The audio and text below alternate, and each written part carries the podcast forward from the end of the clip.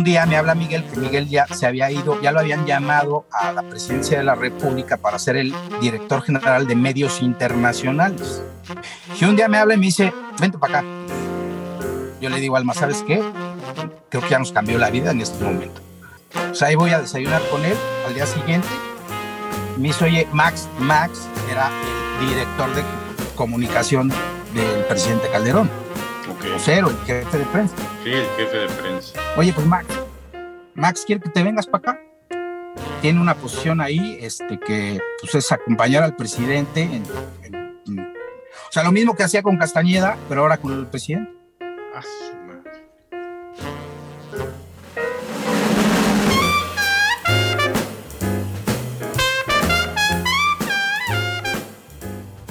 Hola, bienvenidos a Parloteo Macanudo. Hoy tengo de invitado a alguien con una trayectoria profesional tan interesante.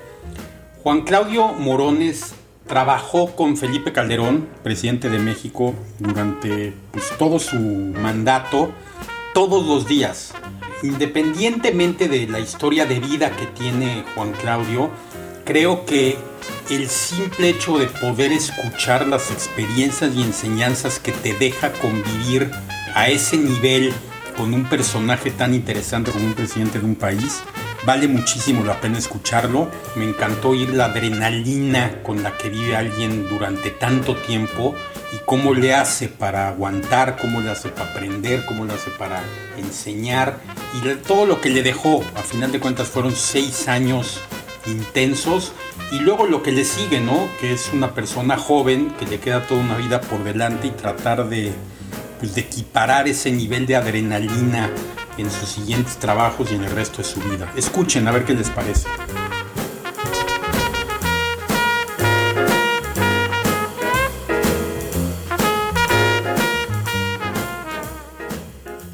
Juan Claudio, bienvenido. Primero es, ¿eres Juan Claudio, Juan o Claudio? ¿Cómo te, cómo te digo?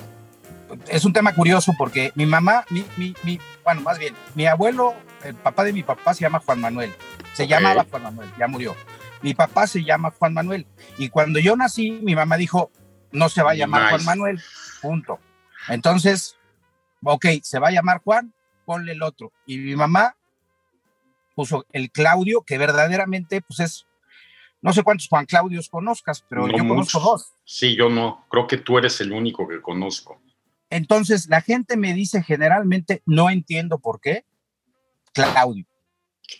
Pero a mí me gusta más Juan. O sea, okay. o Juan Claudio o Juan. Pero Claudio me a veces hasta también como que me saca de un... Está bien, está bien. Entonces, Juan, lo dejamos en Juan. Eh, mira, primero empecemos, yo creo, por el, por el principio. ¿Quién eres? ¿Qué has hecho? platícame un poco de cómo, cómo empieza la vida de Juan en sus pininos de, de chavito, güey. ¿Dónde creciste? ¿Dónde te, ¿Dónde te hiciste, Juan Claudio? Yo nací en la Ciudad de México, en Polanco. Muy, curio, muy curioso porque en Horacio, donde, donde nací, el mejor amigo de mi hijo chiquito, que tiene cuatro años, va a cumplir cinco, vive en el edificio de al lado a mí siempre, eh, cuando, cuando fui, conocimos a los papás y ya empezamos a convivir, por cierto, previo a la pandemia, lo, el poco tiempo que tuvimos antes de enclaustrarnos, a mí me, llamaba mucho la atención porque lo platicaba con mis hijos grandes. Yo aquí nací, en esta calle, en ese edificio, y, casi son, haz de cuenta que la ventana del donde yo nací, al de la ventana de, del amiguito, es casi paralela, ¿no? Entonces aquí nací en Polanco, fui al sistema Montessori, luego entré a la, a la campestre, que es la, ciudad de, de, la escuela sí, de la Ciudad de México, sí. que ahora ya no se llama campestre, que ahora se llama contadero, y ahí hice la secundaria, es maravilloso, entonces tenemos un vínculo muy importante con el Ciudad de México, tengo muchos amigos, incluyéndote a ti, eh, y, y, bueno, pues al final la vida eh, da muchas vueltas, cuando decidí qué estudiar, mi papá me dijo, pues estás loco porque tú no eres precisamente el hombre más estudiado, estudioso o el más comprometido en esa materia, ya sabes, siempre pasamos la, la, la escuela bien, pero pues con sus rollos, ¿no? ¿Por qué te digo esto? Porque decidí estudiar medicina. Me dijo mi papá, no puedes estudiar. A ver, ¿cómo que quieres estudiar medicina si está muy cabrón? ¿Qué es tu, tu papá es doctor? No, mi papá es contador. Ok. Nada que ver. ¿Y de dónde se te ocurrió medicina, güey? Pues fíjate que yo encontré una, yo le llamo como vocación, porque al final creo que el, ser médico, este, particularmente. Forzosamente es vocación. Tienes que tener una vocación, si no, o sea, si te obligan, ya valió mal. Imposible. Si una vocación es muy complicado, imagínate sin tenerla, ¿no? No me preguntes, pero yo siempre estuve muy vinculado. Me regalaron una biblioteca casi toda la biblioteca que no sabía qué hacer y mi cuarto estaba lleno, porque el doctor Morones Prieto, que fue un doctor famoso, que fue gobernador de Nuevo León, que fue embajador en Francia, en fin, fue muy destacado, fue casi, fue presidenciable en sus tiempos, en los 40, 50, no sé bien las fechas. Pero para no hacerte el cuento largo, mi tía me dijo, oye, aquí está la biblioteca del doctor Morones. Y como yo tenía mis ideas de querer ser doctor, yo te los acepto, tía. Entonces me llevé muchos libros a, mi casa, a mi cuarto, apilados, libros de los 30, de los 40, unas joyas de, de, libros médicos, 100%. Eh, vamos, profundos, no cositas sencillas, ¿no? Entonces yo ojeaba los libros, los veía, me encantaba, me gustaba.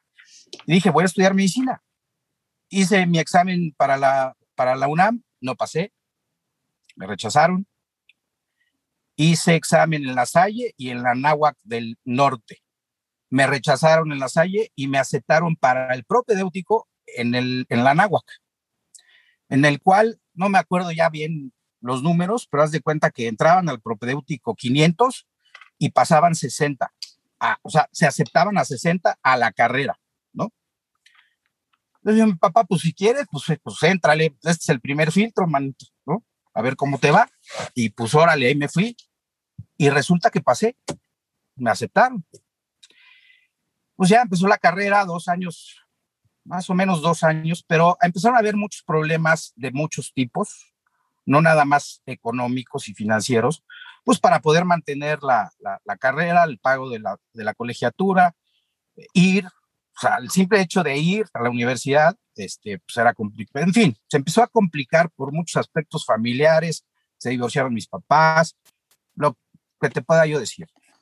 Se empezó a generar una presión para mí muy grande, ¿no? O sea, un, problema como de, de, presión, de ansiedad. Dije, no, esto no está bien. No, no, por aquí no viene, ¿no? O sea, no voy a salir así. Fue muy difícil y tomé la decisión de salir y a partir de ahí, esto es curioso porque en, en, aquel entonces, en la náhuac, no sé si tú la conociste o la ubicas, que ya no está así. Bueno, en la, lo que era la facultad de medicina compartía lo que le llamaban una pecera con la este, facultad, bueno, con ciencias sociales de la comunicación. Entonces tenías a médicos conviviendo con los comunicólogos. Sí. Tú vi, ¿no? Y yo, me, yo siempre digo, cotorreando, que me equivoqué. Yo en lugar de irme a la izquierda, me debería haber ido a la derecha, ¿no? La verdad, la neta. Pero bueno, el mundo, la vida es como es y ni modo. Para no hacerte el cuento largo, me salí y empecé a trabajar. Me invitaron a una casa productora a ser asistente de un director para hacer unos comerciales en Juriquilla. Asistente de cero, no, no tenía ni idea. Lo que intuía, me fue, pues estuvo muy padre, me, me trató muy bien esta, esta empresa, este, este, este, este director, empecé a aprender desde jalar cables, emplazamientos de cámara, luz, que es muy importante, pues empecé a aprender cosas y, dije, pues ahora es por la comunicación. Estuve con ellos mucho tiempo, el crew mexicano, empezamos a hacer muchas cosas a un señor que se llamaba Paul Stevens, que, vivía en Miami. Y pues resulta que Don Paul Stevens, que era un tipazo, compró un canal de cable en Miami Dade. Así, compró el canal que tenía 600 mil, no, 600 mil, sí, 600 mil eh, viewers, ¿no? Que más o menos calculaban. tampoco creas que era pues, un canal abierto y más, ¿no? Pues ¿quién va a trabajar el canal? Pues el crew mexicano, con el que ya habíamos hecho muchas cosas. Pues vénganse, pero pues vénganse de wetback. O sea, yo me subí al avión y me fui a jalar, la neta, como casi dos años. Órale, a Miami, eso fue en Miami. Miami Day. ¿Qué edad tenías allí? Eh, tenía como 24, más o ah, menos. Ah, bueno, también Miami a los 24 años debe de, debe de ser bastante divertido, güey. Teníamos una casa, el, canal estaba en la, en la calle 7, y tú sabes que la calle 8 es la calle de, de, de, de lo, del famosa de la mini Habana. Sí. Y vivíamos ahí, nos íbamos, los, los cinco mexicanos teníamos una casa, casita ahí, en un, es un suburbio pues, así medio complicadón. Sí, sí, sí, sí. Y pues ahí estuvimos. Entonces nos íbamos caminando al canal, llegábamos a las, había un programa, el primer programa que se hizo en vivo para arrancar el canal, pues empezaba creo que a las 7 de la mañana, entonces arrancábamos desde las 6 a llegar, pero llegamos al, al, canal, a la bodega, a, o sea, a ver qué había, cómo lo habían dejado los, los anteriores dueños. Entonces Paul nos dijo, pues hagan su carta de Santa Claus, vean lo que hay y, y, díganme qué necesitan y a ver qué podemos hacer. Pues cada quien empezó ahí a ver qué onda, con más o menos lo que sabíamos, había un director muy particular que tenía cierta visión y nos fuimos pues, todos haciendo de todo, desde producir, desde dirigir cámaras, desde grabar. Yo me iba, Ángel, a pues que íbamos al juego de Miami con la de, deportes, de los, de, los delfines. Ah, eso está padrísimo, eso está padrísimo. aprendiste de todo, ahí sí aprendiste la televisión, pero en su todo, completo, de pe a pa. De pe a pa, desde todo, o sea, también la iluminación. La iluminación, por ejemplo, ha cambiado mucho en los foros de televisión. Ahorita un foro de televisión, el que tú quieras de aquí, de la Ciudad de México, en comparación a lo que teníamos, bueno, haz de cuenta que estamos hablando de la prehistoria. Y de repente se fundían los focos, este, calientísimos, un calor espantoso, había que manejar, ya sabes, o sea, era un poquito más artesanal, por decirlo de alguna manera. Pero sí, la verdad es que nos, yo me fogué mucho. Aparte, estás hablando hace 30 años, sí, la, la, la, tecnología y la, o sea, todo el hardware para todo esto ha cambiado en 30 años. Puta, no, no, no. la edición. sí. O sea, la edición, haz de cuenta que estás hablando otro idioma, o sea, es otro mundo. Pero aprendiste todo, aprendiste edición, producción, este, dirección, todo. Y eso está padrísimo. Teníamos, teníamos obviamente jornadas creativas para generar contenido. Contenido. Rescatábamos material que había ahí guardado, arrumbado, hacíamos programas, bla, bla, bla, bla. Entonces, pues ahí estuve prácticamente dos años, pero llegó un momento en el que también yo decía, a ver, cuando empezamos, o sea, llegamos a números negros, el, el, el canal era negocio, para, para los dueños. Nosotros, pues éramos al final wetbacks, güey, o sea, no teníamos un estatus migratorio para poder trabajar en Estados Unidos. La neta, te lo digo. Sí, sí, sí, sí, sí. Y, y, entonces, después de tanto tiempo, cuando ya pasa un poco y te empieza a entrar un poco la conciencia y ya pasó el fervor, dices, espérame, a ver, estoy, estoy corriendo el riesgo de, de, de perder mi visa Sí, de que te deporten y adiós, 10 años, te quedas sin Por andarle haciendo al ensarapado, ya estuvo, ya eh. fue mucho, ya. Entonces un día dije, ¿sabes qué? Si nos regularizan y nos echan la mano para que estemos haciendo las cosas como se debe de hacer, pues yo le sigo, pero si no, me voy a tener que regresar. Me regresé. Regresé a México, estuve trabajando con, con, otros amigos, también temas de comunicación, muchos festivales de, hicimos festivales de jazz en Cancún, fueron más o menos famosos y, seguí, al, final seguí trabajando en la comunicación y un día me, hablaron y me dijeron, oye, ¿no te gustaría trabajar en la Cancillería? Y dije yo, ¿qué es la Cancillería? la Secretaría de Relaciones Exteriores, güey. Ah, donde sacan los pasaportes, sí, ahí donde sacan los pasaportes.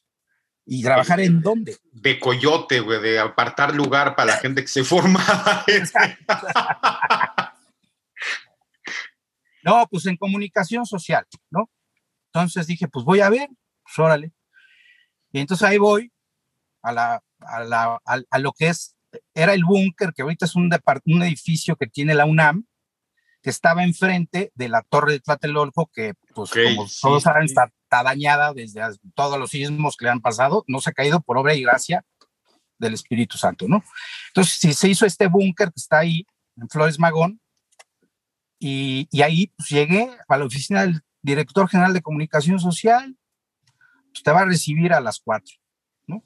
Pues, en la salita de juntas esperando a ver qué Pasaron como dos horas y media. Lo que te iba a decir, te recibió a las seis de la tarde fácil, güey.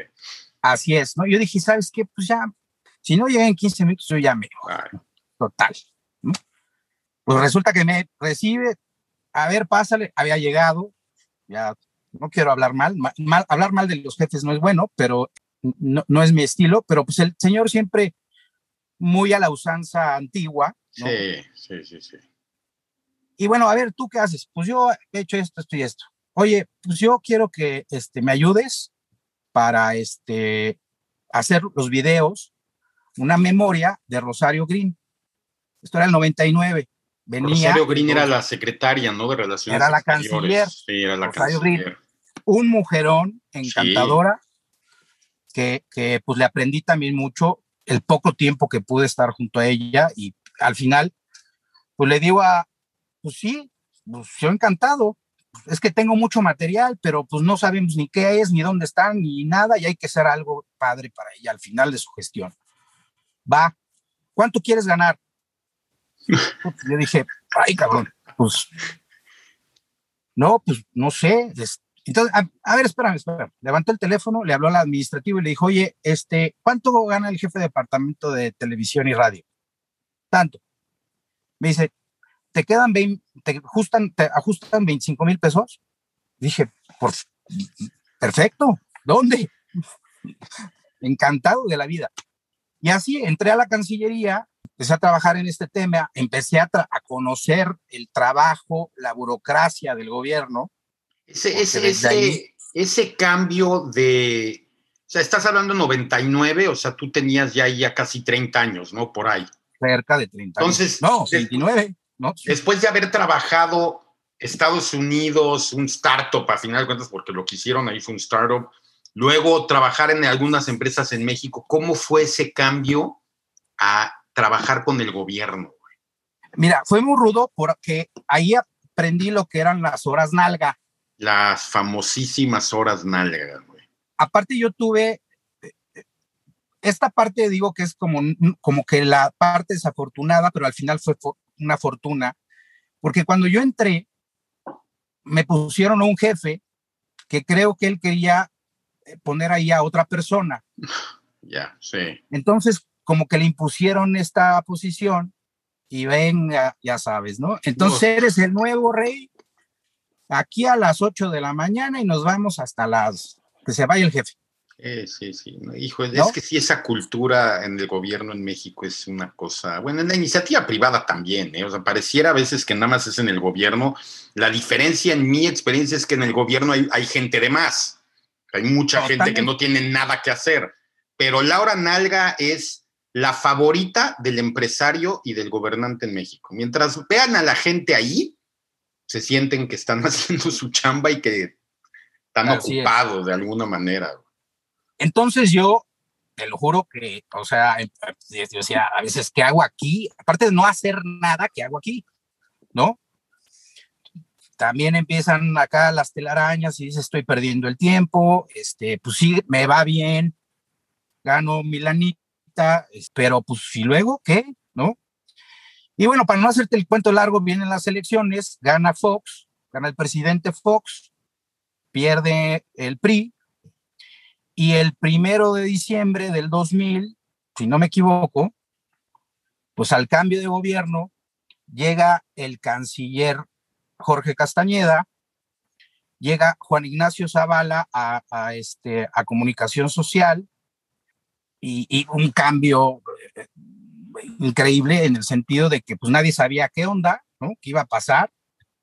Porque si te das cuenta, era el primer cambio de gobierno en 70 años.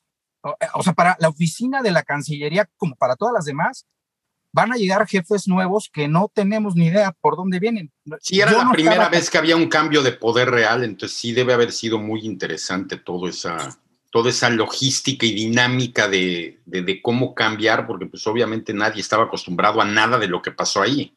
Es correcto. Todos ahí esperando a ver qué onda, yo en mi cubículo sentadito, dije, bueno, pues si nos corren, nos corrieron, fue una experiencia y se acabó, ¿no? Tampoco con mucho angustia. Para no hacerte el cuento largo, empezaron a desfilar todos a la oficina del jefe y así empezaron a, ser cambiados, sustituidos. Cuando me toca a mí, me toca eh, ir con Max, Max Cortázar, y, que era el secretario particular de Juan Ignacio, y, y pues me toca ir a, ahora sí que a, la reja, ¿no? Y, literal, ¿y tú qué haces aquí? Y me salió del alma, hermanito, me salió del alma, le dije, nada. me dice, ¿cómo? ¿Qué? ¿Cómo que no haces nada, cabrón? ¿Cómo que no haces? No me dijo cabrón, ¿verdad? Pero yo creo que sí lo quiso decir. Lo, lo, no seguro lo pensó, güey. Así es. Pues es que mira, la verdad es que pasó esto y yo pues hice esto, pero la verdad es que el tiempo que me llevó para el tiempo de horas que llevo todo el día aquí desde hace tanto tiempo, pues no hago nada. Le encantó tu, le encantó tu honestidad, seguro, güey. Entonces me dijo, bueno, ok, ¿y te quieres quedar? Le dije, pues sí. ¿Por qué no? ¿Por qué no? y bueno, pues así salí de la oficina, me quedé, para no hacerte el cuento largo, cambiaron a todo el equipo menos a tu charro negro. La verdad, eso fue lo que pasó. Y de ahí ya empecé a tomar un juego muy particular. Yo acompañaba al canciller a todos sus eventos. El canciller al principio del gobierno fue un personajazo. Sí, fue, fue muy fuerte. Aparte fue una figura muy, muy fuerte en México en esa época, sí. Así es. ¿Y qué era, este, cuál era, tu función acompañándolo? Era cuidarlo eh, eh, de, o sea, era acompañarlo a los eventos públicos donde se sabía que iba a haber prensa y que donde se sabía que pues, se iba a dar el chacaleo, ya sabes, el chacaleo famoso que es cuando la prensa llega y lo aborda el funcionario, oiga señor y esto y el otro y acá y allá. Entonces era estar al lado de él, grabar lo que decía, porque luego pues tú sabes que esto... Y todos los este, inventos. Así es. Y esa fue un poco mi chamba. Y, era el jefe de departamento de radio y televisión. Entonces nos, yo me encargaba de mandar los comunicados que salían de la, que salía de la Cancillería a, a, todas las eh, eh, redacciones de los medios, pero era la antigüita, porque no era con mails, ¿no? no un mail le picas y, se va a todos, ¿no? Aquí había que mandarlos. Uno por, uno. Uno, por, uno, pues sí, sí, sí, sí, sí. Oye, era una chamba. ¿Y ahí qué, cómo era tu relación con Castañedo? O sea, e, era muy, vamos, era muy amable contigo. O sea, ¿cómo era la relación? ¿Cómo te llevabas con él? ¿Qué tanto platicabas con él? Porque es un tipo inteligentísimo. No. Debe ser, debe ser muy interesante, inclusive nomás escuchar todo lo que tiene que decir y platicar. ¿Cómo era esa relación con él? Era una relación, o sea, no era mi cuate, ¿verdad? Y tomábamos, no tomábamos café, ni mucho menos, pero él, pues éramos su equipo al final que lo acompañaba. Entonces le aprendí mucho, o sea, salimos, a veces salimos por, por, en el camino real en Polanco, me acuerdo que por aquí no, vamos por, y por la cocina salimos al, al, al ¿cómo se llama? Al, al, estacionamiento, porque los medios, entonces era, ya sabes, era un pastorar ahí a los, andar de pastor con los medios, que aparte también eso es muy importante porque conocía a muchos reporteros que, que, que, ahora son, eh, fíjate, algunos son, hay uno en particular que es funcionario alto en la Cancillería, pero era reportero del Reforma y era mi cuate. Discutimos varias veces, nos enfrentamos, no puedes pasar, ya te dije, no esté chingando, y así, ¿no? Y otros que están en los medios, pero ya a niveles más este, altos, mucho más altos que el reportero de a pie. Manejar a la prensa, al reportero que que está ahí, que le pagan por ir a reportear, pues también es un tema difícil y también no puedes caer en, pues no informar, también no puedes tampoco este, hacerte güey, ¿no? No, esa era mi relación ahí. Esa es la pregunta, ¿cómo? Creo que es la función más compleja que hay y que también mucha gente no la, no la entiende hasta que la vive, que tú la viviste, es cómo tú no puedes ser enemigo de la prensa, pero tampoco puedes ser totalmente amigo, porque tu chamba es con el canciller. Entonces, ¿cómo, cómo logras esa, pues esa, manejar esa relación? Porque al final de cuentas, otra vez, tú eres el buffer entre Castañeda o el canciller en este caso y, la prensa, ¿no? Entonces, todo el mundo lo quiere abordar, todo el mundo quiere estar con él todo el tiempo, todo el mundo quiere la exclusiva, todo el mundo quiere la nota y pues van a través de ti. Yo era el eslabón más más delgado de la, de la, de la digamos, este, cadena, porque al final, pues el, el que era el director general de comunicación social, también hablaba con los jefes de prensa, con los dueños de los medios, ¿no? Entonces, yo era el, el, el frente, yo era el que estaba en, en, la trinchera. Pero si al final es un tema de empatía. O sea, tú tienes que generar una, una confianza para que ellos no crean que los estás engañando, ¿no? O que estás diciéndole mentiras o que nada más por tus chicharrones, este, nada más no quieres que sepan o tal. Entonces se genera una relación, sí, complicada, eh, ruda, de todos los días, pero, pero bueno, pues, este, se tiene que ir construyendo y todos los días es una pelota nueva, ¿no? Terminas a las 12 de la noche y va de nuevo a las 7 de la mañana con otro tema. Y órale, va de nuez y con otros y acá y allá. Y, en esa etapa con pues, Castañeda, ¿alguna historia que te acuerdes así en particular divertida o, entretenida o fuera de lo común? Eh, fuera de lo común, definitivamente fue el, el 9-11. Ah, o sea, nos tocó. Mérito, es verdad en la Cancillería me tocó este, ese rollo. Yo le hablé a, cuando yo estoy viendo la tele, porque yo entraba, a veces entraba más tarde porque me quedaba muy tarde. Para no hacerte el cuento largo, me quedé, eran las nueve y media de la mañana en la Ciudad de México, algo así, cuando pasan los temas, o ocho y media, y le hablo a mi jefe y le digo, ¿ya viste lo que pasó? Y había una nota que ahorita no me acuerdo, en, el, en la jornada que le pegaba el canciller, sí, ya vi la jornada, que no sé qué, que no sé. Le digo, no, Beto, ¿ya viste lo que pasó en Nueva York? No, ¿qué pasó? Él venía en el coche, todavía ya había celulares, por supuesto, ¿no? Pero bueno, no, déjame, ¿qué pasó? Pues, pues chocó un avión en las Torres Gemelas. y en ese momento, ¡pum!, el segundo. Me dijo, ¿sabes qué? Vete a la oficina porque pues aquí va a haber broncas graves. Y acuérdate que fue en ese momento cuando México entró al Consejo de Seguridad de Naciones Unidas. Entonces México, con un lugar en el Consejo de Seguridad, pues tenía, una, pues, tenía un papel complicado, porque iba a venir la guerra prácticamente en marzo fue cuando, cuando se decidió atacar. Y entonces, pues toda esa jornada fue muy particular. Yo, este, dentro de las chambas que hacía, era mandarle también por fax toda la carpeta de prensa a la oficina de... Sí, güey. De Washington a la, a la, embajada, porque, porque nosotros producíamos la carpeta de prensa y se la mandábamos a las embajadas, pero a mí en particular me tocaba mandársela a Miguel Monterrubio a, Washington. Eso generó de repente un día, eh, me, me, nos fuimos a comer me fui a comer con, el que era mi jefe y me dijo, oye, ¿no te gustaría irte al exterior? Y le digo... ¿Qué pues, quieres decir? Explain, explain me el exterior, carnal, porque pues... Exacto. Pues, ¿cómo te caería Washington, D.C.? No dije, por supuesto.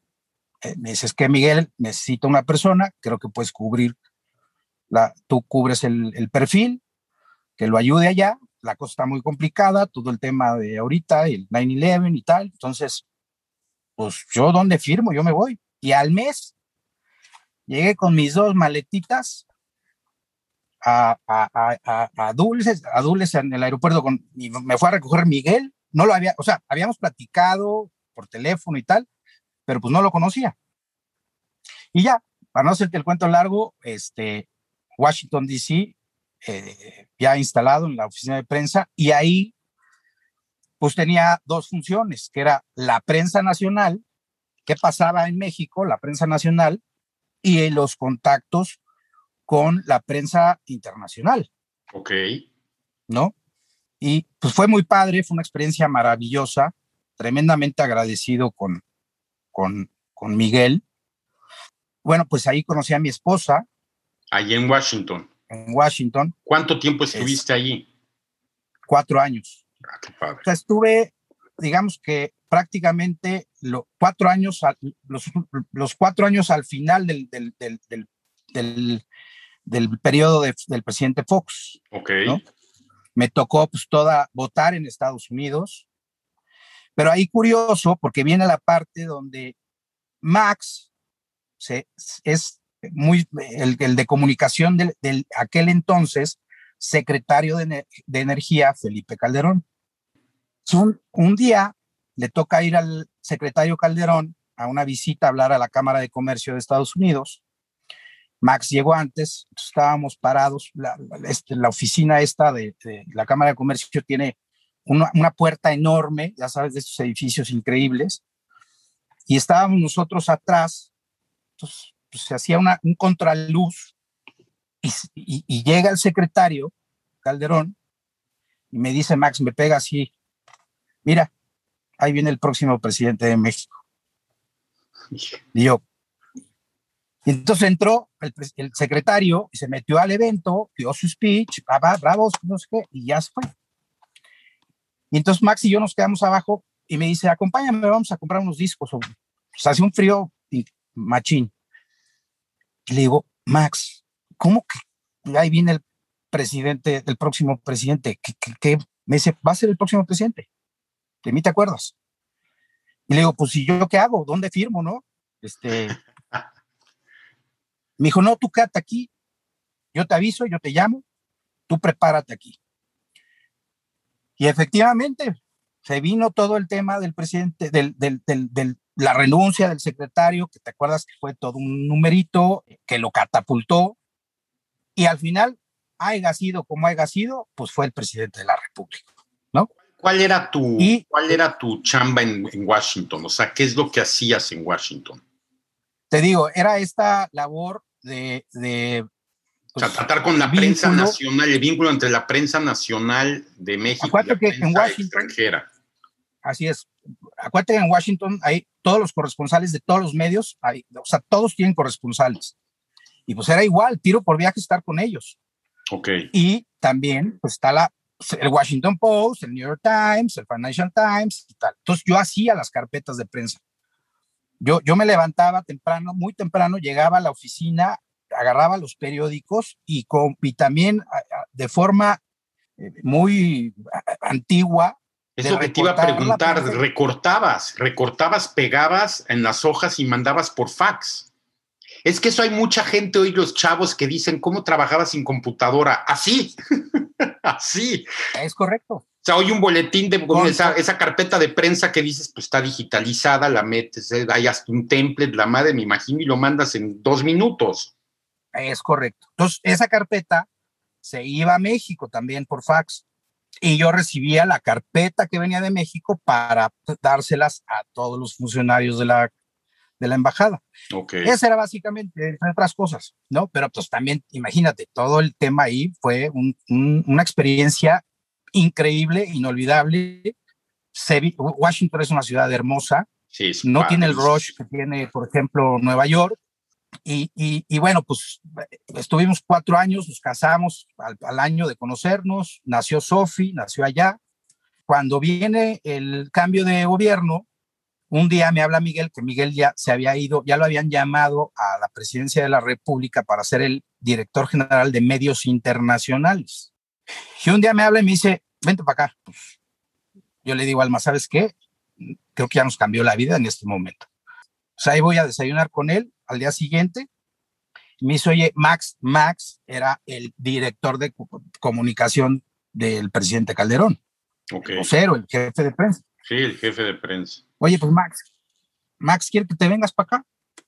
Tiene una posición ahí, este, que pues es acompañar al presidente en, en, en o sea, lo mismo que hacía con Castañeda, pero ahora con el presidente. A su madre.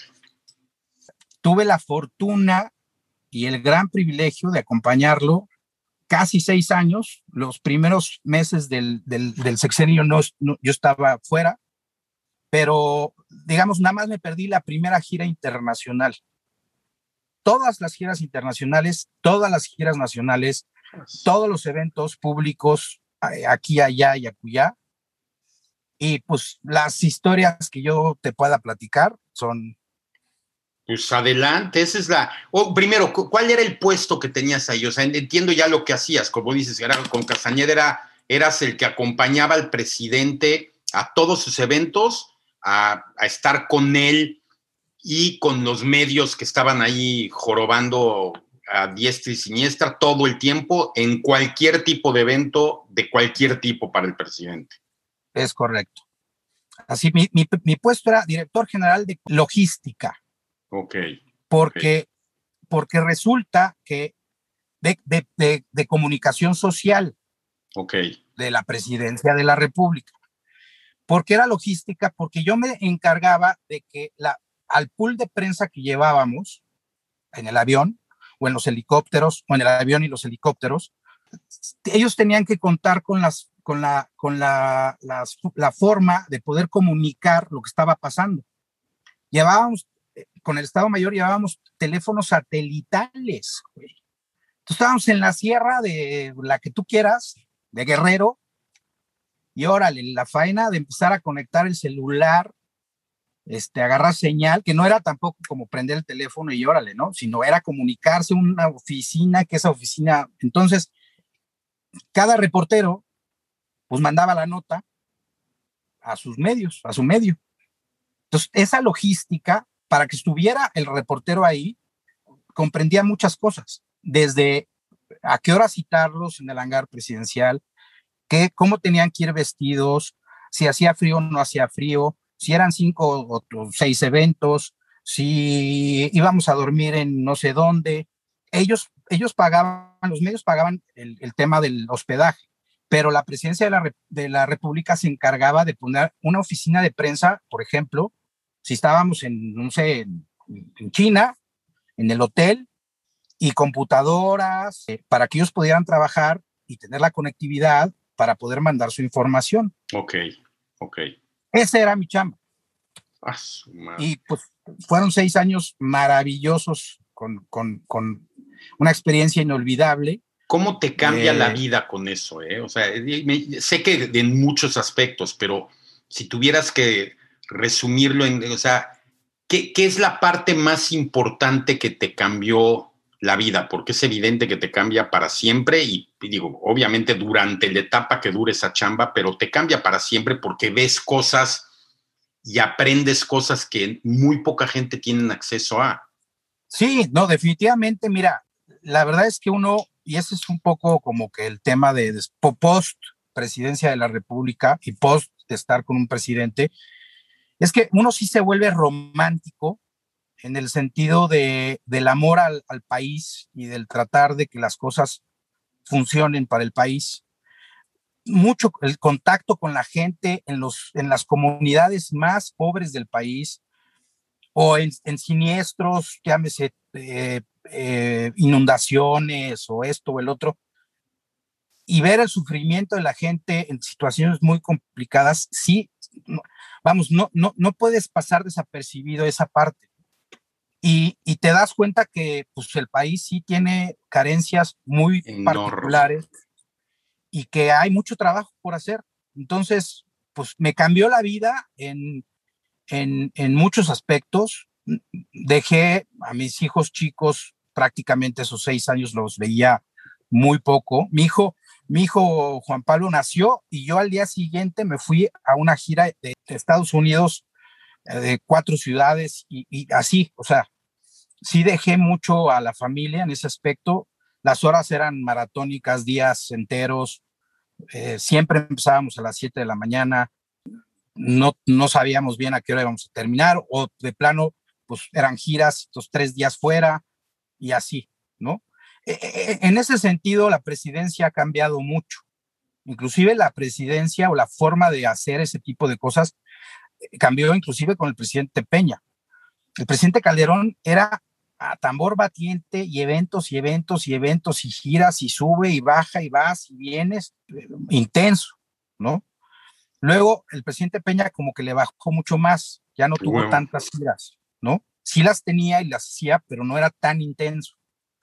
Y ahora, pues, ni se diga, no hay prácticamente más que giras de fin de semana y no son intensas, son mucho más, eh, no, no, no sé si decirte, no sé si la palabra sea relajadas, pero no es con esa intensidad.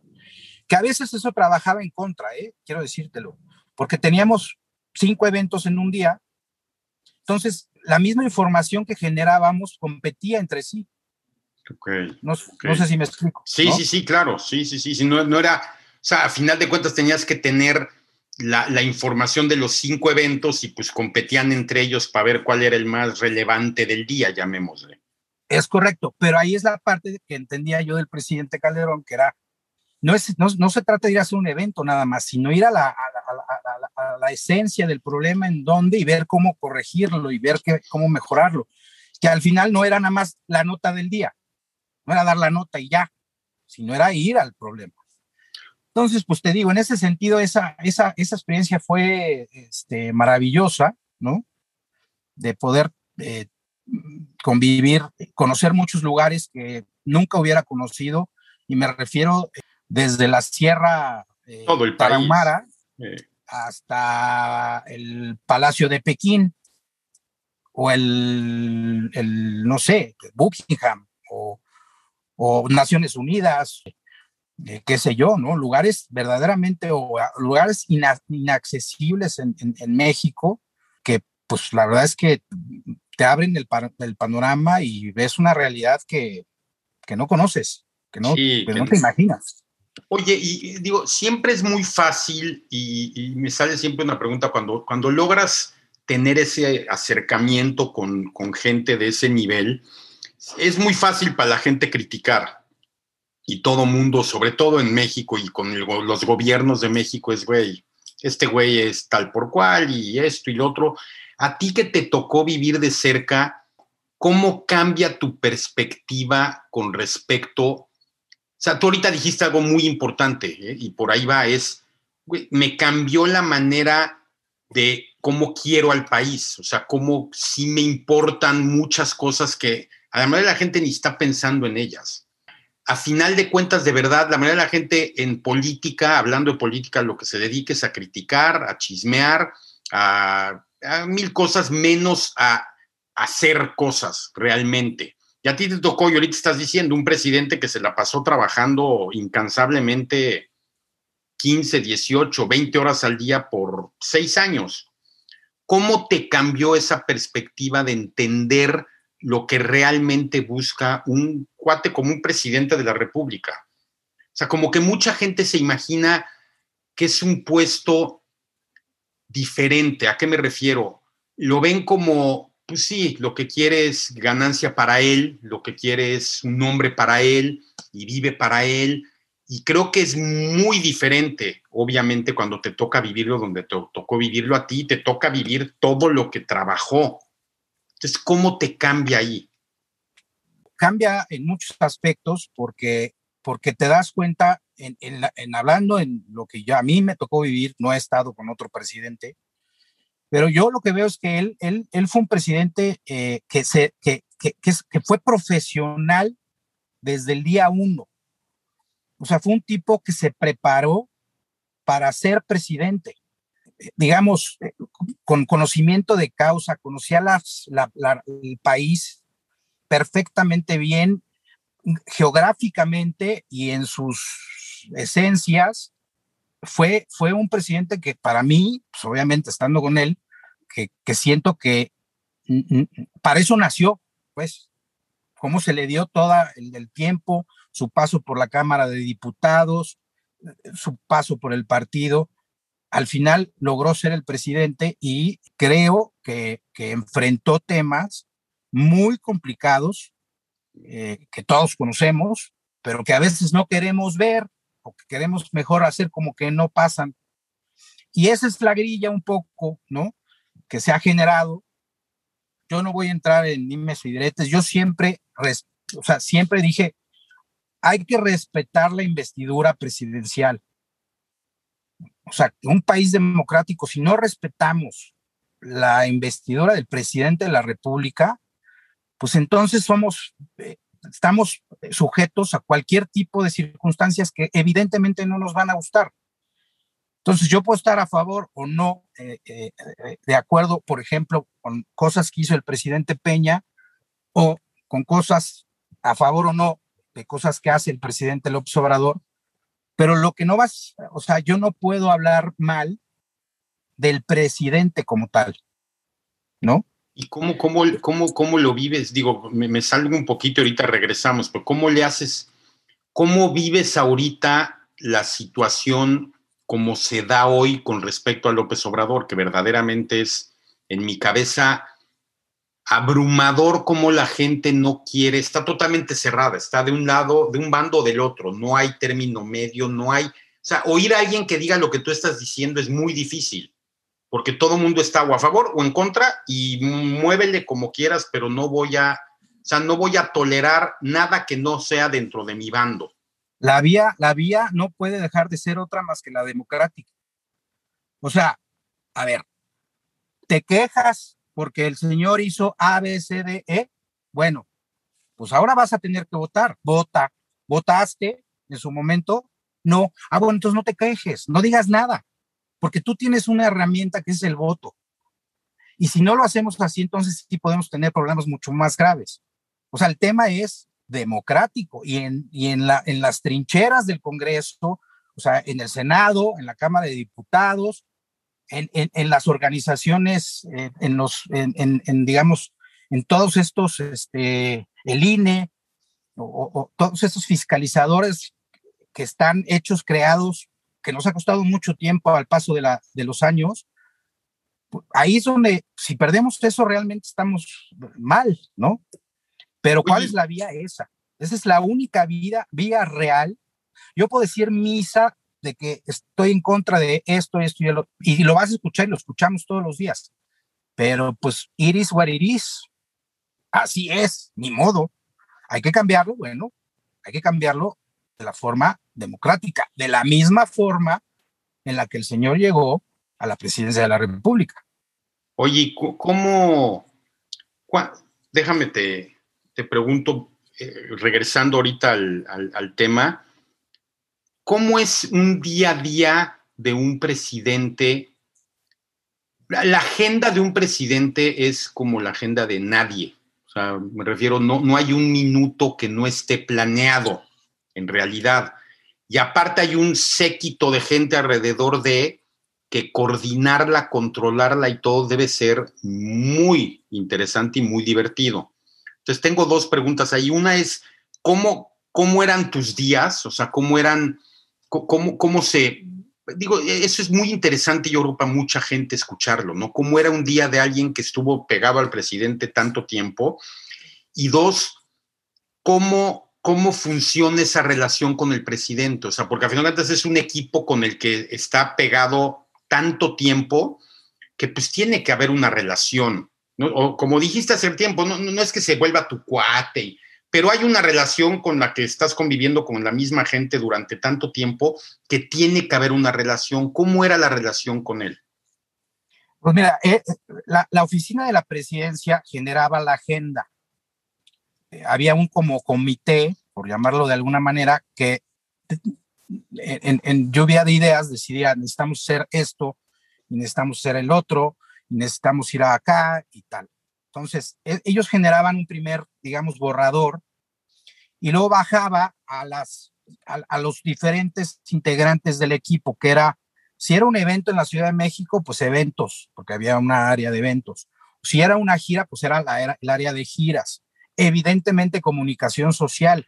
el Estado Mayor Presidencial, porque el Estado Mayor Presidencial era el que controlaba la viabilidad y la seguridad de un evento, porque pues había muchas complicaciones de muchos aspectos. En tema de seguridad era básico, ¿no? Desde eh, cómo va a llegar, va a llegar en, el avión, va a ir en helicóptero, va a ir por tierra, eh, la entrada, la salida, la gente, este, y luego de ahí a otro lado, este, entonces, habían varios departamentos que estaban vinculados o que se tenían que vincular para ir definiendo, este, pues ahora sí que desde el principio, el presidente va a salir de Los Pinos, va a agarrar el helicóptero, va a llegar al, al aeropuerto, al, hangar presidencial y el avión va a despegar a las 8 de la mañana para llegar a Chiapas a las diez y media o dos o, diez y media a once y entonces empezar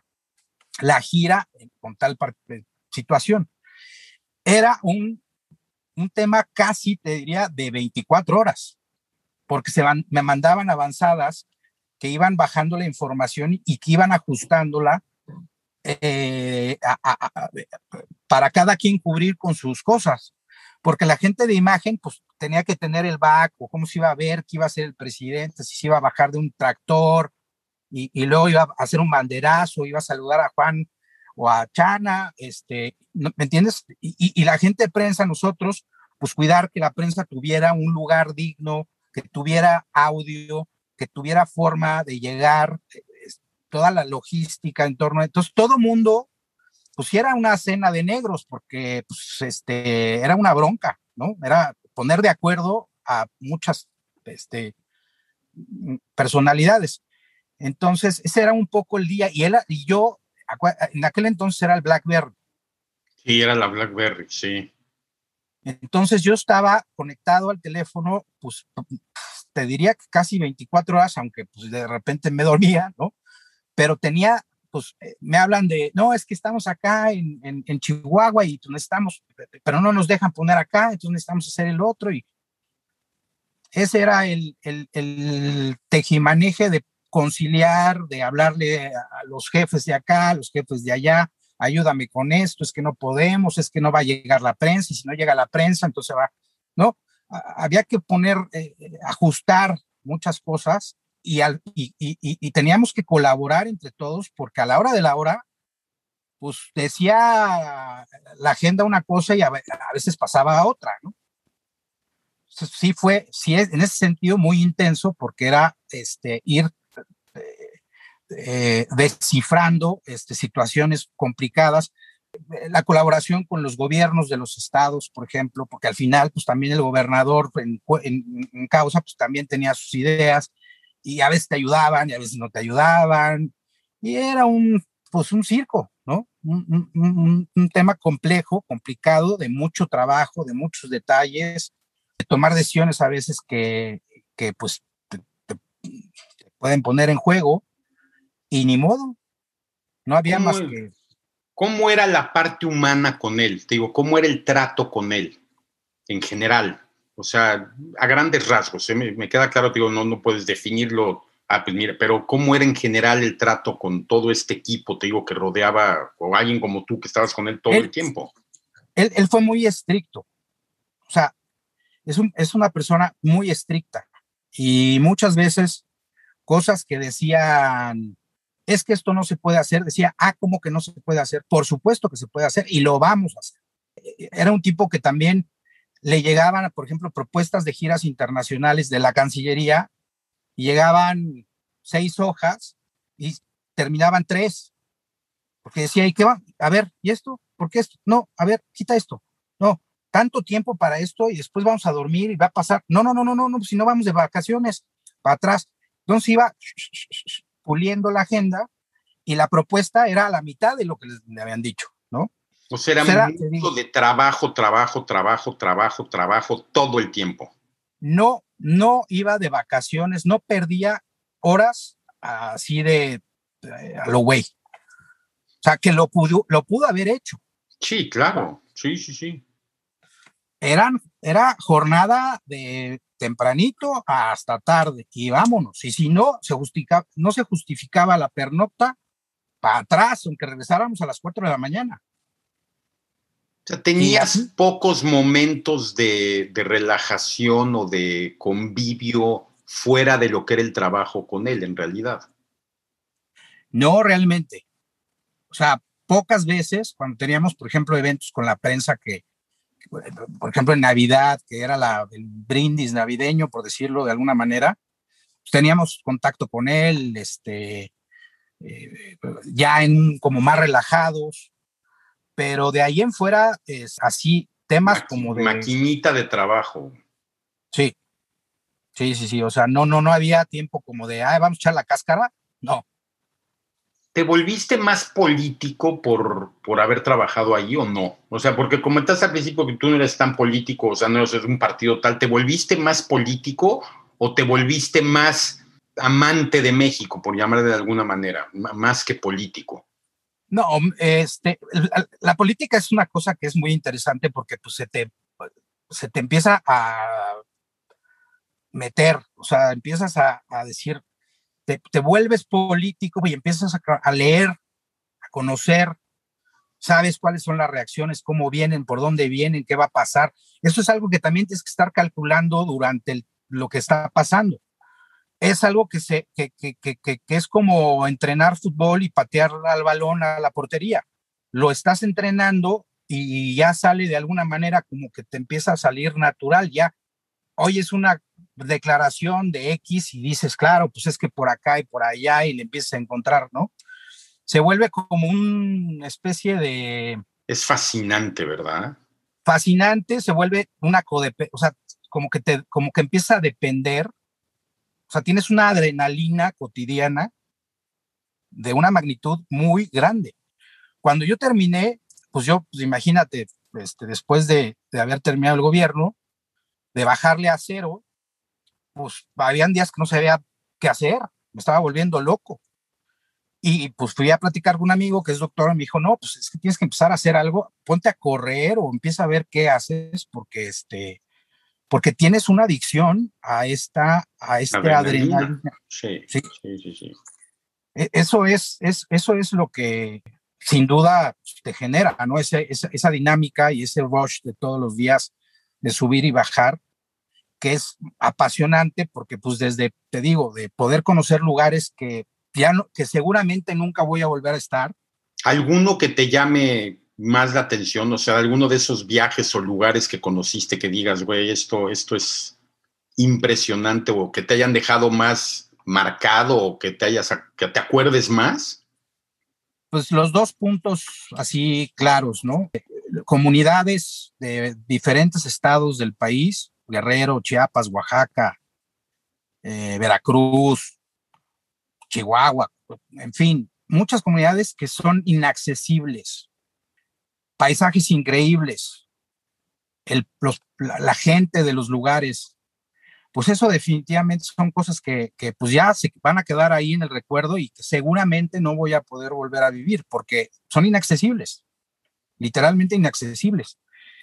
Y bueno, la parte, digamos, chic, por decirlo de alguna manera, pues tener la oportunidad de estar en, en, en lugares, este, palacios reales, en Inglaterra, en España, en China, en Cuba, por ejemplo, haber entrado a, con, con Raúl a, a, toda esta especie de, de, lugares que son verdaderamente pues, intocables, que, que, los turistas no, no pueden estar más que de puerita, pues sí son experiencias que pues, nunca no, no voy a olvidar, ¿no?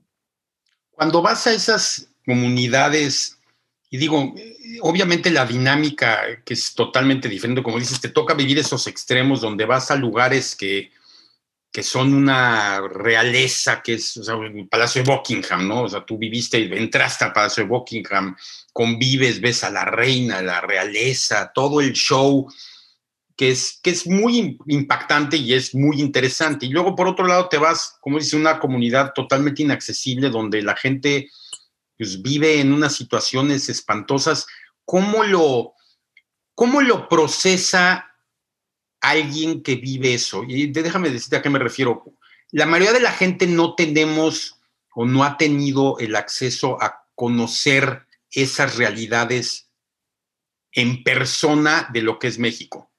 La gente lo lee, se le olvida, pues nunca es lo mismo que cuando lo vives, porque cuando te toca verlo y estar ahí, es muy difícil, aunque se oiga feo, hacerte güey.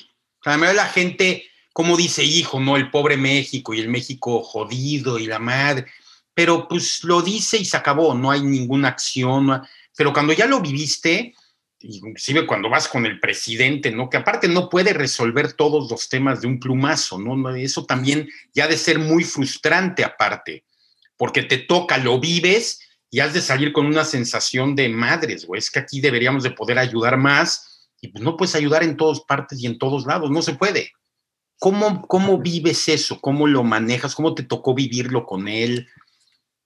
Es a veces frustrante porque, porque te das cuenta de cosas que que crees que pudieron haber sido distintas en el, pasado, ¿no? Como que, que, dices, ¿por qué no hay agua en este lugar? ¿Por qué esta gente tiene que caminar y traer, los niños tienen que traer el agua a su casa, ¿no?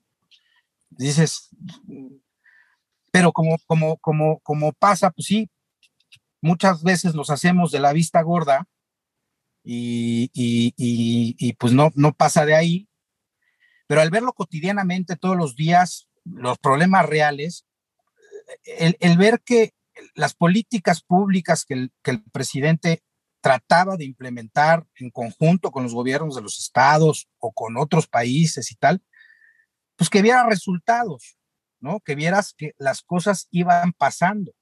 Todos estos programas, piso firme, por ejemplo, me acuerdo que era muy impactante llegar a las comunidades que no tuvieran, era lodo, o sea, tierra. Y rezábamos después y ya veías el piso firme, ese es uno, ¿no? Pero, por ejemplo, las guarderías, veías cómo las comunidades, pues, no tenían en dónde dejar a los niños y, entonces, había niños chiquitos solos. Entonces, creo que el ver que eso sí se iba implementando y que sí estaba pasando, el tema de salud, no se diga, el seguro eh, popular, que fue algo que, logró, pues definitivamente dices, yo estoy contribuyendo, yo trabajo para mi país, o sea, yo soy un empleado de mi, papel, de mi país que me paga un sueldo y yo estoy contribuyendo con mi trabajo para que este país sea mejor. Así de sencillo. Te tocó, o sea, en, este periodo igual, y, por, qué crees que otra vez, habiendo estado tan, tan dentro de, y que digo, poca gente tiene la oportunidad, ¿por qué crees que está tan, tan desprestigiado la política en México? Porque, otra vez, cuando tú, y, creo que es lo que tenemos que aprender a ver, ¿eh? como, como personas, porque criticamos tan fácilmente, o sea, es Ah, ese güey es un ratero, ese güey es un borracho, ese güey no hace nada, ese güey es un huevón, el otro es un pendejo. O sea, siempre hay crítica. Pero perdemos, tú que viviste seis años trabajando, tú eres perfecto, o sea, tú estás perfectamente claro de todo lo que sí se logró, de un madral de cosas que sí se hicieron por el país, por la gente, por todo. Y eso a la mayoría de la gente le vale madre. O sea, lo único que buscamos en México es criticar, buscar el chisme, que es la otra pregunta que te iba a hacer. O sea, si te ofrecieron algunas veces como, güey, consígueme el chismecito por aquí, por allá, te doy lana. O sea, ¿por qué se ha vuelto o crees que se ha vuelto todavía peor todo el porquerillero que hay alrededor? Y, o sea, ¿qué, ¿qué, ha pasado? ¿Por qué está tan desprestigiada la política o qué hace que esté tan desprestigiada? Definitivamente, o sea, definitivamente sí hay márgenes para la prostitución, por llamarlo de alguna manera. El tema de la corrupción es, eh, vamos, innegable. El, que, algunos personajes tengan acceso a cantidades eh, de dinero y recursos para poder decidir si es acá o allá, definitivamente se presta para, para desgraciadamente, pero no, no, no es nuevo ni creo que deje de pasar, para ese tipo de cosas. Yo tuve oportunidad de hacer cosas que definitivamente no hice, que no quise, porque, porque yo sí tenía miedo de que eh, pues quedara mal en primer lugar con mi familia, que salieras mal, etiquetado, ¿no?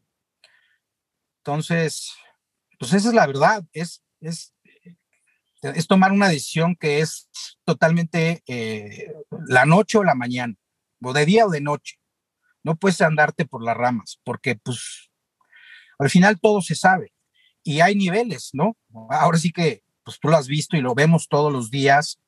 Eh, creo que la falta de vergüenza, como que hacer, competir por, por ser ya sea alcalde, eh, presidente municipal, alcalde ahora, o ser el gobernador, o ser diputado, o lo que tú quieras, sí tiene que haber como un, amor muy particular por el país y que al final te vas a decantar para un lado o para el otro. Y habrá quienes pues tengan suerte y, no les vaya tan mal o les vaya muy bien y otros que van a salir siempre dignos y, reconocidos como personas pues, que, que son intachables en ese sentido. ¿Por qué se deteriora tanto? Porque yo creo que la gente pues lo ve, lo ve con los diputados, lo ve con los senadores, eh, que les vale madre, o sea, literalmente están ahí para ver cómo se inflan los bolsillos, para hacer que hacen, que están haciéndole bien a su comunidad, y pues no es cierto, no es cierto. ¿Por qué pasa tanto? Porque lo vemos cada vez más. O sea, cada día, todos los días, vemos escándalos de temas de corrupción y pues la gente no cree en, la política, no cree en los gobernadores y que es parte de lo delicado, porque si la gente no sale a votar, pues te digo, mañana no podemos tampoco quejarnos, ¿va? Obviamente es muy complicado. Yo, yo creo que hay una parte de la política que es fascinante y, creo que sí nos falta muchísima educación política en México, o sea, entender entender mucho más que todo, o sea, que la política en sí va más allá, ¿no? No más es quién nos cae bien, quién nos cae mal, digo, no, obviamente no va por ahí. ¿En algún momento en las giras o así tuviste miedo, miedo de, seguridad, de en alguna de las giras o algo, de alguna situación así que digas, madre, pues esto se puso feo, te dio miedo, sentiste así o, o no te tocó? Recuerda que en este periodo perdieron la vida en un avión Juan Camilo y todo su equipo. Sí, sí, sí, sí, por eso. ¿Te acuerdas que te platiqué que Miguel Monterrubio era el jefe de prensa con el que me fui a sí, cierto, sí, sí, sí, Que fue padrino de mi hijo Juan Pablo. Miguel murió en el avión con Juan Camilo. Sí, sí. Luego murió Blake en el helicóptero. Es verdad. El que había el que había, eh, que había estado, habíamos estado juntos desde el principio de la administración, que viajábamos con el presidente era eh, José Alfredo García, que era el director de medios nacionales. Se fue con Blake como jefe de prensa en uno de los cambios. José Alfredo murió con Blake. Te estoy hablando de dos personas tremendamente cercanas. cercanas. Entonces, si tú, me si tú me preguntas, oye, ¿tuviste miedo? No te puedo explicar el miedo que yo tuve cuando me subí por primera vez a un helicóptero después del, de, Blake, de cuando murió Blake.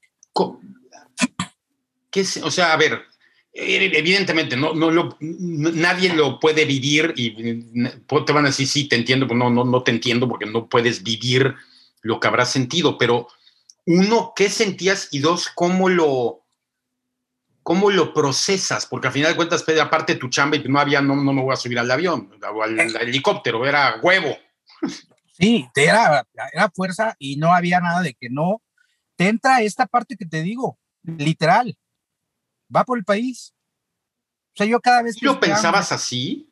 Tal cual, o sea, pues güey, es mi chamba y es parte de lo que tengo que hacer, va por el país y pues si me toca, me toca. O sea, llegaste a pensar, puta, si me toca, ¿qué hablar? Por ejemplo, obviamente me imagino también tu esposa de haber dicho, güey, no, tú no viajas en helicóptero ya. O sea, ¿cómo lo vives? No, no, no, es un, se, se, se, se, vive un duelo por la muerte de los amigos, por lo que representa, porque al final no sabíamos qué era lo que había pasado, no sabemos si esto era un, atentado y, y, pues los helicópteros del presidente nos tardamos como un mes en volver a volar en helicópteros, pero empezó a volar y otra vez y con esta fuerza de, pues no sé si decirte, no, no sin miedo, pero lo tenemos que hacer. No nos vamos a doblar, no nos vamos, no van a, no van a cambiar quien haya sido, como haya sido estas cosas, van a cambiar la dinámica y lo que tiene que hacer el presidente. Entonces, pues sí, yo todos los días que me iba de la casa, me despedía de mis hijos y siempre con un sentimiento de, pues no sé si mañana voy a regresar. Y cada vez que despegaban los helicópteros aquí o en donde estuviéramos, pues me persinaba y decía, en tus manos, lo que tú decidas. Y, con miedo, pero después de, como que te acostumbras y ese miedo, pues ya como que se vuelve parte, de tuya.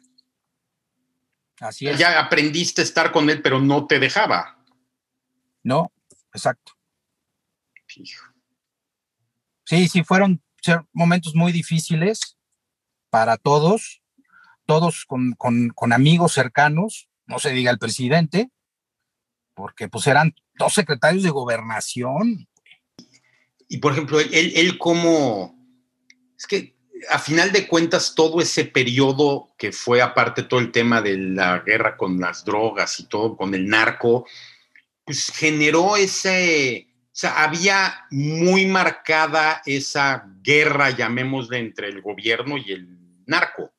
Entonces, era, era, era, una, era constantemente el miedo. O sea, yo lo que me imagino es a cualquier gira que ibas a la sierra en, como dices, esas localidades inalcanzables, pues eras blanco perfecto, o sea, debes de haber ido con un, güey, igual aquí nos agarran y nos emboscan y se acabó. Sí, o sea, no, no, te, no, no teníamos que ir a la sierra. Por ejemplo, me acuerdo una vez bajando en Reynosa, Tamaulipas, o en Juárez. Es que es peor, güey. Yo prefiero la sierra que Reynosa o Juárez, güey. Estaba muy, muy caliente la, la situación y sí, acuérdate que él no, él, él no dijo es la guerra, ¿no? Sí, no, yo sé, yo sé. Él, dijo, él, lo que él tenía la convicción era que el Estado era el que tenía que combatir, que no podía dejarles las plazas abiertas para que hicieran lo que se les diera su gana. Y él lo dijo, así sea con piedras, yo voy a defender al país, pero no podemos permitir que estos personajes nos controlen. Controlen. Y ahí entra la política, ahí entra la grilla, le empezaron a hacer, eh, fijarle esta historia de que era un alcohólico y que la guerra de Canderol, pero era, fue, fue la, esa sí fue la guerra política para ir en contra. Pero la verdad es que él, digo, muchos temas muy delicados que estaba el, Estado Mayor y el Ejército cuidando este, aspectos en las visitas, en las giras, porque pues habían amenazas, amenazas constantemente, ¿verdad? Constantemente y claras. O sea, amenazas hechas, reales. Entonces, pues así fue, así fue esa historia. Oye, y eh, es que te digo, deben de haber miles de historias y no sé si alguna otra que tengas por ahí que te acuerdes platicarla, pero literalmente ayer justo estaba yo escuchando un, podcast de una, persona que sigo bastante y estaba platicando que él es un cuate de 43 años que pues, le ha ido impresionantemente bien, ganó un chorro de lana ya, y dice, güey, ya, ya siento que ya llegué a mi, a mi tope.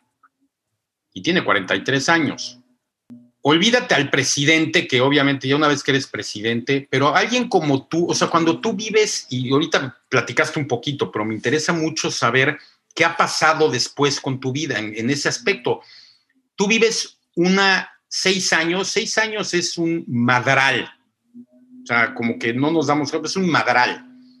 Y tu vida esos seis años es constante adrenalina, miedo, trabajo, o sea, no hay momento para descansar, no hay momento, no hay vacaciones, no hay...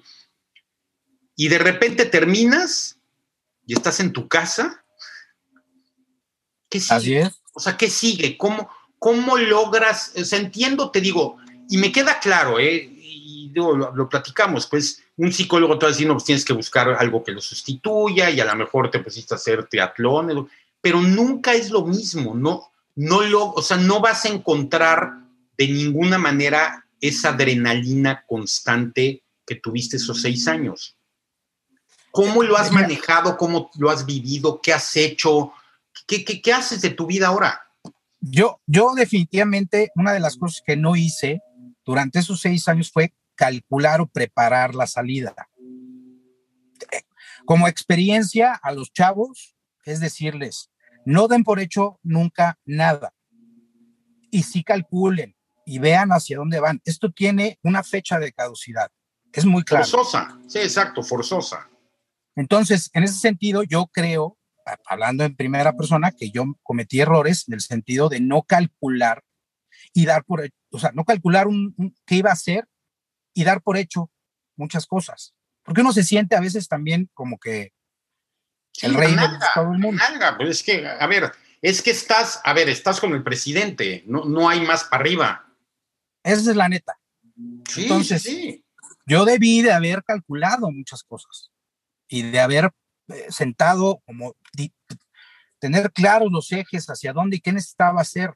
No pensar que cualquiera me iba a contestar el teléfono cuando yo le marcara, porque eso cambia y así es. Entonces, yo, ¿cómo he vivido después? Los primeros, ah, el primer año fue muy, muy, muy difícil para mí en el sentido de... Que te deprimes.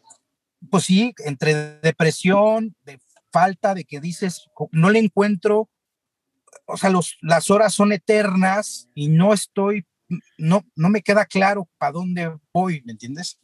Pues entré a una consultoría eh, que empezamos a trabajar eh, en temas de comunicación. Y a partir, perdón, a partir de ahí, pues a eso me he dedicado, básicamente a, a, poder eh, ser asesor para ciertas empresas, personajes, en fin, algunos gobiernos o, posiciones de gobierno para ver, ser asesor en temas de comunicación, cómo lo veo y cuáles son los temas a los que se enfrentan estos personajes. Entonces, pues de ahí es de donde he vivido después de todo eso. Pero ha sido complicado, sí ha sido complicado, ha sido, este, no es fácil porque te digo, ya eh, el teléfono no suena, no suena tanto, y luego cuando tú llamas tampoco te contestan. Y ya no eres el, ya no eres el, o sea, sí, así funciona. sí, así es. Pues sí, al final he adaptado muchas cosas, eh, muchas eh, formas de ver la vida, de los tiempos, eh, la familia, no se diga, ¿no? Porque... ¿Te costó trabajo regresar a tu familia? ¿Ya qué me refiero? Es no, no, no dejas de quererlos, no nada, pero el convivio durante esos seis años se vuelve casi nulo. O sea, es muy, muy poco. Y pues ellos siguen su dinámica y luego cuando te reintegras esa dinámica, no debe de ser tampoco nada fácil. Sí, antes porque, antes porque no estabas y ahora porque estás. Exacto, sí, pero no es fácil. No, no, pues es que te tienes que adaptar. O sea, sí tiene que ser un tema que tienes que concientizar muy bien y, y trabajar para, para poder pues, procesar un periodo de seis años así. Eh, no sé a otras personas cómo lo vivieron, cómo están, pero hablando yo en lo, que yo a mí me tocó, a mí me costó mucho trabajo de desprenderme de eso, a veces hasta como que dices, es que, híjole, ¿dónde voy a encontrar un trabajo que me dé más o menos este ritmo de, de como te digo, de adrenalina que te genera, ¿no? Y entonces te sientas en una oficina a las 9 de la mañana, te estás sacando son las 2 de la tarde y te estás volviendo loco. Volviendo loco, porque yo nunca estaba en mi oficina, o muy poco tiempo estuve en mi oficina, en la que era mi oficina. O sea, yo estaba en movimiento para todos lados. Entonces eso ya también siéntate a la oficina y tener tu computadorcita enfrente y dices, Dios mío, yo soy rudo, no soy técnico. A mí no me metan en esto, yo no, no, no, no, no, pues no nací para esto, pues, ¿no? No soy, no, no, no estoy echando el, discurso en el papel ni redactemos una política pública o qué sé yo. Tengo ideas, tengo formas de ver, sí, de opinar, pero mi chamba e, era la calle, era el, el movimiento, ¿no? Ese es un poco a grandes rasgos la historia que he pasado, este, con, te insisto, una gran oportunidad que tuve de trabajar para mi, para mi país, de trabajar para un presidente de la República, y me siento muy orgulloso de eso. Siempre lo voy a estar. Nunca las críticas, bienvenidas, hay unas que no tienen razón, hay otras que tendrán. Fueron momentos muy complicados, pero yo pienso que eh, ese periodo me siento tremendamente orgulloso y siempre lo voy a decir y que mis hijos siempre lo tengan claro, que yo trabajé para esa administración, para ese gobierno. ¿Te tocan muchos comentarios agresivos? Muchos. ¿Sí? ¿Y eso cómo lo manejas también, eh? O sea, ¿cómo el tema lo... del alcoholismo, el tema del alcoholismo del presidente. Ah, bueno, ese es como todo, aparte todo el mundo asume y sabe que es alcohólico y en su vida lo ha visto. Tremenda, tremenda eh, mentira porque pues, como te digo, el señor amanecía corriendo. Es lo que decir, no puede ser alcohólico con algo. Y, a las 7 de la mañana ya estaba corriendo, el, y los eventos empezaban a las 9 y eran giras y tú lo oías, porque el presidente si tiene una virtud grande es, pues trae su guion, trae su discurso, pero cuando improvisa, agárrate, hermano. Entonces, para tú estar valga el comentario, pues crudo, ¿no? Porque pues te la pasas pedo en la noche, o en la, no sé. Oye, pues qué capacidad tiene este vato para, ¿no? Para estar así, acá a las nueve de la mañana, si se le mete un frasco todas las noches, pues espérame. Esa fue, ya sé, sabemos todos quién, quién inició esa, esa grilla, no, no, no merece para mí mencionarlo. Eh, su, su, su culpa tendrá, su pecado tendrá que pagar. Y este, ni modo, pues con esa, ahora sí que con esa gorda nos tocó bailar. Pero y cuando te tocan comentarios hacia, digo, porque ya, ya, lo dije, pero de verdad creo que nos falta tanta cultura política en México, pero cuando te tocan esos comentarios, normalmente te gusta, o sea, ¿cuál es tu posición? Llámale, educar a la gente o que te valga madre y güey, piensa lo que quieras y be my guest. Esta, esta es la que te digo, es un poco lo que te acabo de decir, es un poco, hay, hay datos duros, hay datos de trabajo. El presidente hizo esto y pues, al final eso es lo que habla y la historia lo va a juzgar, no yo, ni, ni tú. Tú, estás, tú estás orgulloso de ese, esos periodos de seis años, de lo que hizo como presidente, o sea, de ti me queda claro, pero del trabajo que hizo él como presidente, dices, güey, yo me quito el sombrero ante la, la chamba que se hizo. Totalmente, sin duda, sin la menor duda. La, la historia nos va a juzgar, lo va a juzgar, no, no, no, a nosotros, ¿qué? La historia va a decir al paso de 10, 15 años, 20 años, van a decir, a ver, estos periodos que hubo, a ver, saquen los números, ¿dónde están los números, los datos duros? Y verás tú. Y a ti como persona, ya para cerrar un poco, a ti como persona o personalmente hablando, ¿qué es lo más importante que te dejó esos seis años? O sea, en, temas de aprendizaje, de, en general. El trabajo duro siempre te dará resultados. O sea, trabajar, tener una causa, ir por objetivos, definitivamente creo que es algo que me dejó, ¿no? Tener claro qué es lo que estábamos haciendo y cómo lo estábamos haciendo y en qué circunstancia máxime con pues, los accidentes que tú conoces, ¿no? Pero sí, definitivamente me deja eh, eh, un amor que, que quizá no tenía por mi país. Eso que conocía a preguntar, Es, eso que más me llama la atención, ¿eh? porque creo que, creo que poca gente en realidad realmente quiere al país como eh, lo aparentan o lo dicen, pero poca gente lo hace, porque si no actuarían de manera diferente, esa es la realidad conocer el país, recorrer el país, todo el país, o sea, varias veces, eh, sí te da, o sea, te, te abre los ojos, decir qué país tenemos, qué rico es este país y cuánto falta por hacer. Es decir, ojalá pudiéramos estar de otra manera. Ahí te queda una responsabilidad de decir, ¿yo qué voy a hacer por mi país? ¿Qué, puedo hacer por mi país? Que, que sea mejor desde mi trinchera, desde mi ángulo. Te digo que es la parte romántica, por eso te lo dije al principio. Sí, es como muy romántico. Y uno vive de romanticismo, pero no comes de romanticismo, ¿me entiendes? Sí, sí, sí, sí, sí. ¿Y regresarías a la política o no? No digo que no, a lo mejor sí, dependiendo eh, también en dónde, con quién, bajo qué posición, para qué. No digo que no, pero a veces sí creo que ya cuando te lo quitas, cuando ya no lo tienes, pues también a veces dices, creo que ya cubrí con mi cuota y a lo mejor pues ya no, ya no me toca, más bien le tocaría a otros chavos entrarle a, a este tema que es bastante complicado. Está bien, está bien. Pues mil gracias, Juan Claudio, de verdad. Bueno, Juan, acuérdate que quedamos en que era Juan. Está pues padrísimo, te digo, no sé si quieras tú cerrar con algo, alguna historia interesante o divertida o con un, o sea, ¿cómo, cómo quieres cerrarlo ya para terminar? Pues mira, te puedo platicar cuando me regañó la primera vez el presidente Calderón. O sea, te puedo presumir que un presidente de la República te puso un cagón, a ver cómo fue, cómo fue.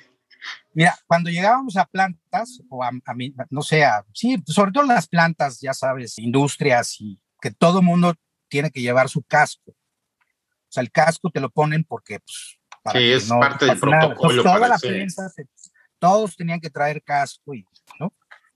Y entonces él, pues, también él, pues él se lo ponía y órale.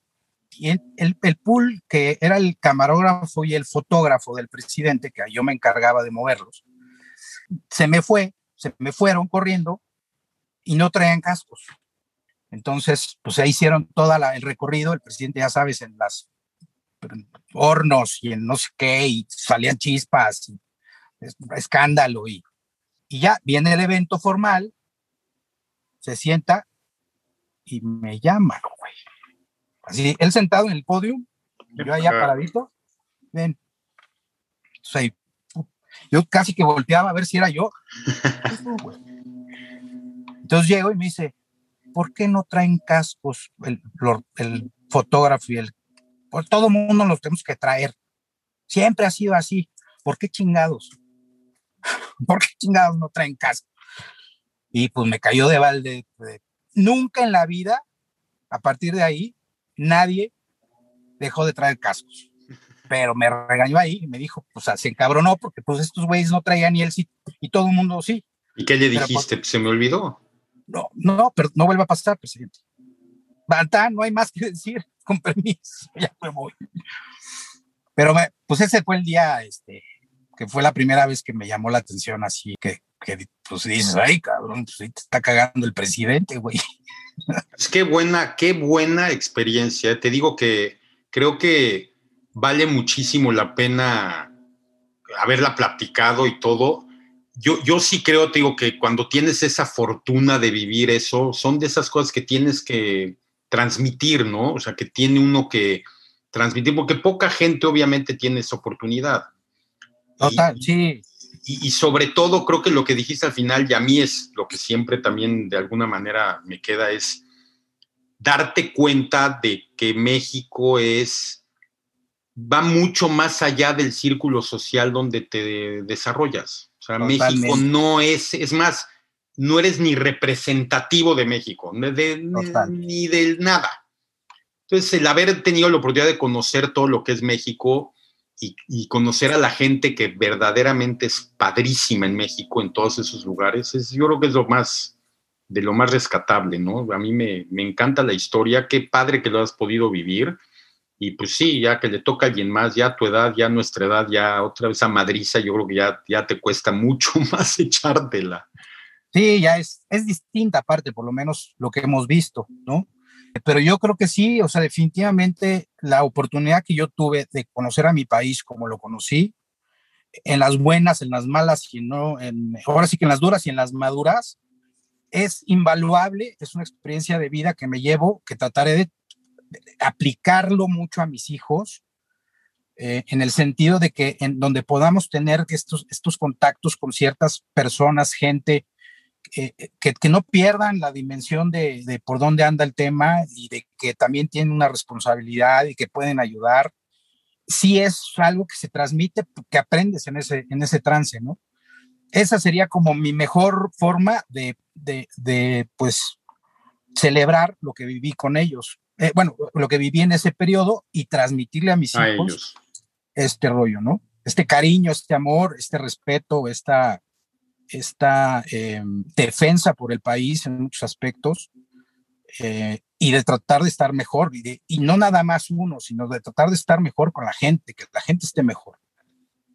Pues que, te digo, esa parte romántica la voy a defender siempre. Qué padre, te juro que padre, es, es, de verdad no es fácil encontrarte gente que tiene ese romanticismo por el país, porque te digo, es muy de, es muy de dientes para afuera, la verdad, la mayoría de la gente es mexicana cuando juega a la selección y ah, cuando alguien dice algo malo de México fuera, pero realmente les vale madre y en su día a día y en todo vale madre. Entonces, es padre oír, ese romanticismo te lo compro y está muy padre, la verdad. No puedes hacerte de la vista gorda cuando te digo bajas estas comunidades que están los niños descalzos, que no tienen agua, que no tienen, obviamente, olvídate de televisión, radio y, estufa y, que van por el agua a, kilómetros. No puedes no hacerte mella, no puedes hacerte güey, no, no, o sea, no puedes evadir, e, e, evadirlo, no puedes decir esto no pasa y, bueno, es lástima aquí, pero pues no. Y sí hay mucho trabajo que hacer. El problema es que este, a veces no, no es como, como creemos o no ha pasado como creemos y tenemos muchas carencias en ese sentido. Es pero muy complejo, muy, muy complejo. En fin.